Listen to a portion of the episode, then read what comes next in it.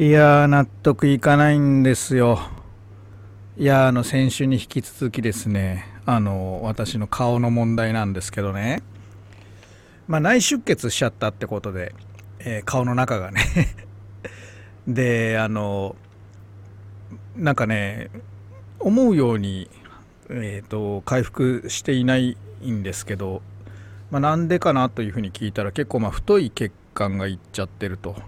まあでもあの頭の脳の方に行かないからまあ大丈夫ということなんだけど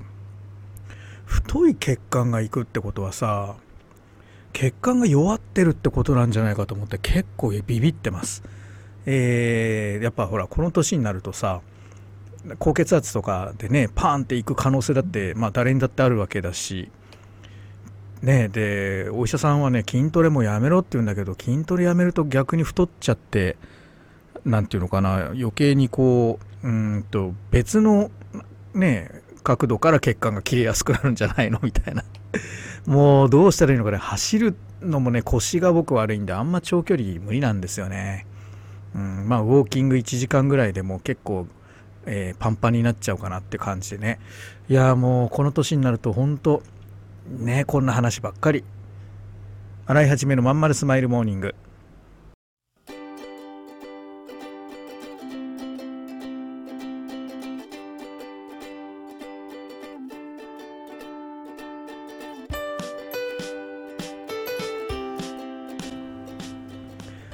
おはようございます。新井はじめです。新井はじめのまんまるスマイルモーニング。2023年4月25日火曜日皆さんいかがお過ごしでしょうか？この番組は毎週火曜日朝8時私新井はじめがラジオを聴きいただいているあなたに1週間頑張るための笑顔やモチベーションをお届けするそんな番組でございます。はいそういうわけで。まああ時間はかかってるにしろあのもう血は止まってるしあの回復に向かってるんでね。あとは時間の問題なんで、えー、まあ、前向きにねどんどんやっていこうかなと思って。でも不思議なのがさもう笑っちゃったんだけど、まあ、これ先週も言ったのかな、えー、新井さんも具合悪いんですね、えー、私もあんまり良くないんです、えー、だから企業諦めますって。どういうロジックなんだよそれとか思いながらね。もうほんと苦笑しかないんですけど。まあなんていうのかな。こう諦めて振り切って楽になるのはね一瞬でね。後でまた後悔するんだよね。特にあのまあお金の問題だから企業っていうのは老後ね老後50代ぐらいになった時になんかやっぱ会社が態度変えてくるからね多くの場合ね。うん。そこでなんかよりどころがなくなってなんか寂しい寂しいだけじゃ済まないんだけど、なんか裏切られたような気持ちになった時に自分が私にはこれがあるってものがないと結構きついよね。うん。まあ、僕なんかもそうだったの。あのやっぱりね会社でうんと全然評価が低かったんだよね。うん。だからやっぱ心の中で俺にはこれがあるっていうねやっぱ自分の事業の方いつも心の支えにしてた。うん。なんかもう嫌われちゃっててさ上の人たちに。だからもうバカだバカだとかお前は無能だとかそういうことを散々言われて、ま、俺俺俺式のビジネスをえー、その人の名字つけてね、〇〇式ビジネスをや、私は天才なので、みたいな、そんなわけのわかんないやつとかが上にいてさ、バカだな、こいつって思いながらやってたの思い出すもんね。まあ、でも、それは僕は組織でね、折り合いが悪かっただけで、いい人にとって、組織がね、別に居心地がいい人にとってはこんなもの必要ないのかもしれないけど、まあでも、年齢いってくると、だんだんこう若い人にポジションを奪われてって年下の上司とかがつくようになっていくわけじゃん。あの役職定年とかするとね。そうするとやっぱりいろいろ苦しいものもあるからね。今までこう教えてやってた人が今度上司で指示してくるわけだからさ。でなんならもうもうちょっとこういうふうにやってもらえませんかなんて言われたら気使われちゃったりしてね。いやー怖い怖い怖い。まあプライドなんていらないんだけどちょっとそういうのってなんか辛いよね。だから僕は自分のビジネス自分が何ていうのかな。自分から逃げていかないものっていうのを一生懸命作ってきたのかもしれません。洗い始めのまんまるスマイルモーニング。この番組は東京豊島区池袋 87.8MHz 池袋 FM のスタジオからお送りしております。本日もよろしくお付き合いください。お母さん友達の家行ってくる。あら行ってらっしゃい。いつ頃迎えに行こうかしら。迎えって勘弁してよ。私もう中学生だよ。あと夕飯いらないから。あらそう。娘を見てなんだか寂しい気持ちになった。私が必要とされなくなる日も遠くないのかもしれないと。役目を終えた私は何をするべきなんだろう。そんな時かつて眠らせていた気持ちが蘇ってきた。そうだ私やりたいことがあったんだ。企業ワンエイトはやりたいことをやりたいと望むあなたを徹底サポートするコミュニティサロンです。皆様へ起業に関する知識やノウハウを伝え最小限の時間と投資で自力で稼ぐ力を身につけていただくことをお約束します。自分の好きなことで楽しみながらビジネスを立ち上げてみませんか？企業ワンエイトで検索。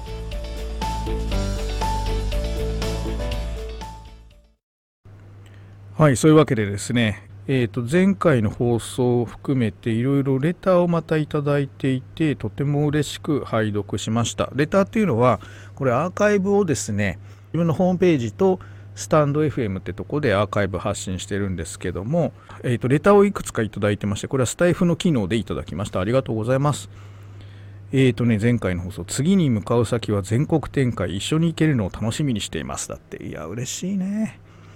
一緒に行けるってことは何いろいろ何僕と一緒にいろいろこれからもなんか活動してくれるってことだよね。いや本当に嬉しいねこういうのってね。自分の夢にさ協力してくれる人がいるってこんなに幸せな気分になるんだね。嬉しいものです本当に、えー、それからえー、次のレターですね。大変な中でもそれでも現在のメンバーを信じようとしてくれてありがとうございます。そんな姿とても憧れるしとてもかっこいいです。だって。いやーね信じようとしてくれて信じようとしてくれてうん。どうなんだろうね、えー、信じようとしてくれてというかもうガチ信じちゃってるのね。だから逆に諦めたなんてこう簡単に言われちゃうともうがっかりしちゃうっていうかね。あのこれよく俺僕あのいろんな人に言うんだけどサブスク、まあ、うちはサブスクでコミュニティやってるじゃない？だやめるって言われるとねこう女の子に振られたみたいな気分になる。大事にしてた、えー、ものがあ自分をこうもうあなたいいですってこういうふうに言われちゃうような気持ちなんですよね。うん、で僕もねいろんなとこのコミュニティ入ってって大体その会費だけでどのくらいかかってんの？月に15万ぐらい使ってるかな？うん、まあ1個5万円みたいなコミュニティとか、ま、5万6千円かな？確か、うん、そんなコミュニティにも入ってるので。でやっぱそこでね得るものっていうのは大きすぎて、特に何にも勉強会なんか出なくてもあのつの続いてでねなぜかというとその人とのやっぱつながりっていうか人脈っていうかねいつでも会員であればいつでも話しかけられるっていうその、まあ、強み強さその人の知見を自分のものとして取り込めるっていうものはすごい価値を感じていて、うん、なんか切る理由が全く見当たらないのね。うん、なんかそれでもすぐなんかこうまあまあそこがまあ会社員志向とあの経営者になってからのこのインプットがどうしても大事だっていうところの違いなのかもしれない。会社員の人にとってはそんなね所属っていうのはつまりお金をもらうってことだっていう感覚があると思うからそこの違いなのかな。でももし独立したらね僕の言ってることはねすぐ分かってくれると思います。こう自分がやっぱりつながれる場っていうのが大事なんだよね。うん。まあなんだか分かんないですけどででででですねこのレターに関して本当に嬉しく思ってえー、ありね、僕がこう会員さんたちのことを信じている頑張って頑張ってくれるものと確信しているというところ、ね、成功できるともう丸々信じてるということを、えー、当たり前なことなんだけどありがとうございますなんて言ってくれるっていうのはすごいね。本当に嬉しく思います。で憧れるしかっこいいってこれはちょっとあの褒めすぎだなと思うけど、えー、嬉しいですね。こんなこと言われる人でやっぱいなきゃなって酒飲んであのなんか電柱の横に座ってる場合じゃないなっていつも思いますね。本当に気をつけます。はい、えー、続いてですね、えー、新井さんお体の調子はどうですか？お忙しいと思いますがなるべく休息を取られて体に良いものを食べてくださいね。お元気になられるのを待ってますね。いやありがとうございます。本当ね。お忙しいと思いますが、うん、僕の忙しいっていうのは精神的なもんなんでね。やっぱあの批判が多いからさあの最初はねもう YouTube のコメントの批判あといろんなネットのね SNS 上の批判あと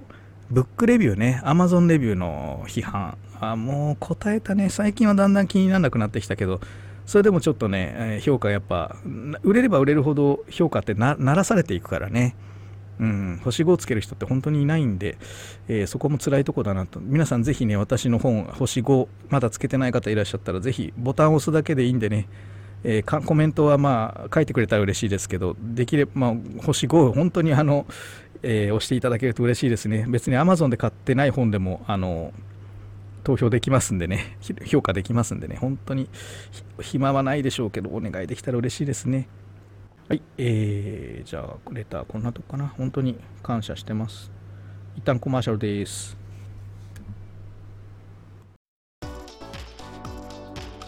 うん、君の企画だけどさ、なんつうかさ、熱意がないのよ。こうしときゃ満足してもらえるだろってのが透けてるんだわ。ある意味一番ダメだよね。申し訳ございません。終電車の窓に映る親父になった自分を見た。このままでも大丈夫なはず。だけどこの先俺はただ年を重ねていく。そんな気がした。俺はその人生を振り返り何に涙を流すんだろうか。変えるなら今なのかもしれない。企業ワンエイトは起業したいと考えている会社員を徹底サポートするコミュニティサロンです。皆様へ起業に関する知識やノウハウを伝え最小限の時間と投資で会社に勤めながら自力で稼ぐ力を身につけていただくことをお約束します。自分の好きなことで楽しみながらビジネスを立ち上げてみませんか？企業ワンエイトで検索。